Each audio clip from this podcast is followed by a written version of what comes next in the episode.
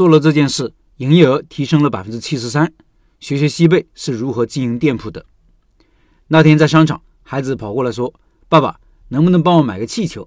我让他带我去，原来是看中了西贝餐厅门口的气球。不过他们不卖，直接送了我们几个。几个孩子高兴地走了。我告诉他们，这是西贝，这排气球的作用还真不小，不仅给西贝带来了人气，也给小朋友增加了不少的好感。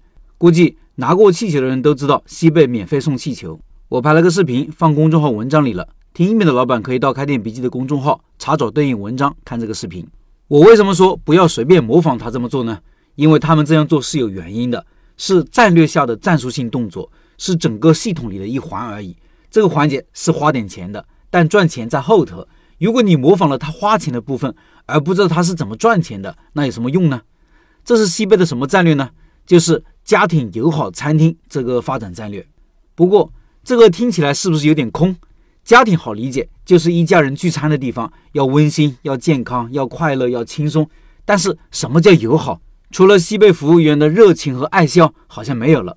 直到他们喊出“加油，宝贝，就吃西贝”，并且推出了专业儿童套餐以后，我觉得这个战略算是有了抓手。各位都应该深有感受，有了孩子，很多时候很多事情都要听孩子的，孩子要去哪里就去哪里，孩子要吃什么就吃什么。通过服务好孩子来服务好家庭，通过孩子来抓住家庭，孩子满意了，一家老小都满意。应该说，这是很高明的一招。可以说，这也让西贝的定位越来越清晰了。以前是有些模糊的，不管叫西贝西北菜还是西贝莜面村，都觉得只是一个高端的西北菜餐厅，吃牛肉、羊肉的地方。后来还喊出了 “I love you” 的口号，还举办了很多次的情侣亲吻节，配合这个口号。但总觉得和西北菜又有点格格不入，吃着牛羊肉，满嘴骚味，还亲吻吗？这么小资的说我爱你吗？有点不符合，气氛有点不搭。而家庭友好餐厅定位，让小朋友成为餐厅的主角的策略，感觉更有可行性。显然，儿童餐的广告更符合战略定位。当你看到视频里一个小宝宝大快朵颐，吃着满脸幸福的画面，作为有小孩子的家长，确实会动心，很可能就路转粉了。再来看看西贝为了实施这个策略都做了哪些事情。首先，抓产品。去西贝吃饭的家庭都有一定的认知，忽悠不了。所以他们请了专业的营养师开发儿童餐，由二十位大厨来主导，对儿童餐的盐分、糖分、脂肪、蛋白质等营养成分进行严格的控制，并与多种蔬菜进行合理搭配。第二，抓食材，增加说服力。每个父母对孩子的健康肯定是排第一位的，西贝也注意了这一点，食材更考究，比如只选用草原羊肉的瘦肉部分做嫩烤羔羊小串，用牛身上适合做牛排的部位。做嫩烤牛排小串。第三，一些特别化改造，比如针对儿童的食量，对食物进行小分化处理。第四，菜单方面更值得说一说，他们推出了儿童识字菜单，这个菜单我也放文章里了，很有趣哦。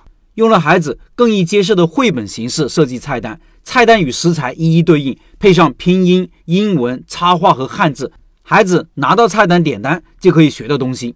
第五，在餐具和服务方面也更用心。比如餐具是婴幼儿食品级别的硅胶材质，那个用餐垫子，儿童可以用来涂鸦，在等餐的时候就可以完成绘画了。还有围兜也是特别设计的。第六，在宣传推广上，西贝的店每周都有亲子莜面体验营，孩子和妈妈一起手工完成莜面，还举办了儿童美食节，这也大大提高了西贝儿童餐的知名度和影响力。最后反馈都不错。去年西贝宣布，儿童餐销售增长达到了惊人的百分之七十三点五。大家都知道，去年疫情还在管控，能有这样的增长实在是不容易的。昨天有位老板在视频下留言说，西贝都快倒闭了。不知道这位老板为啥这么说？可能是看到某一家西贝倒闭或者快倒闭了吧。实际上，一些连锁餐厅局部关闭一些店铺是正常的调整。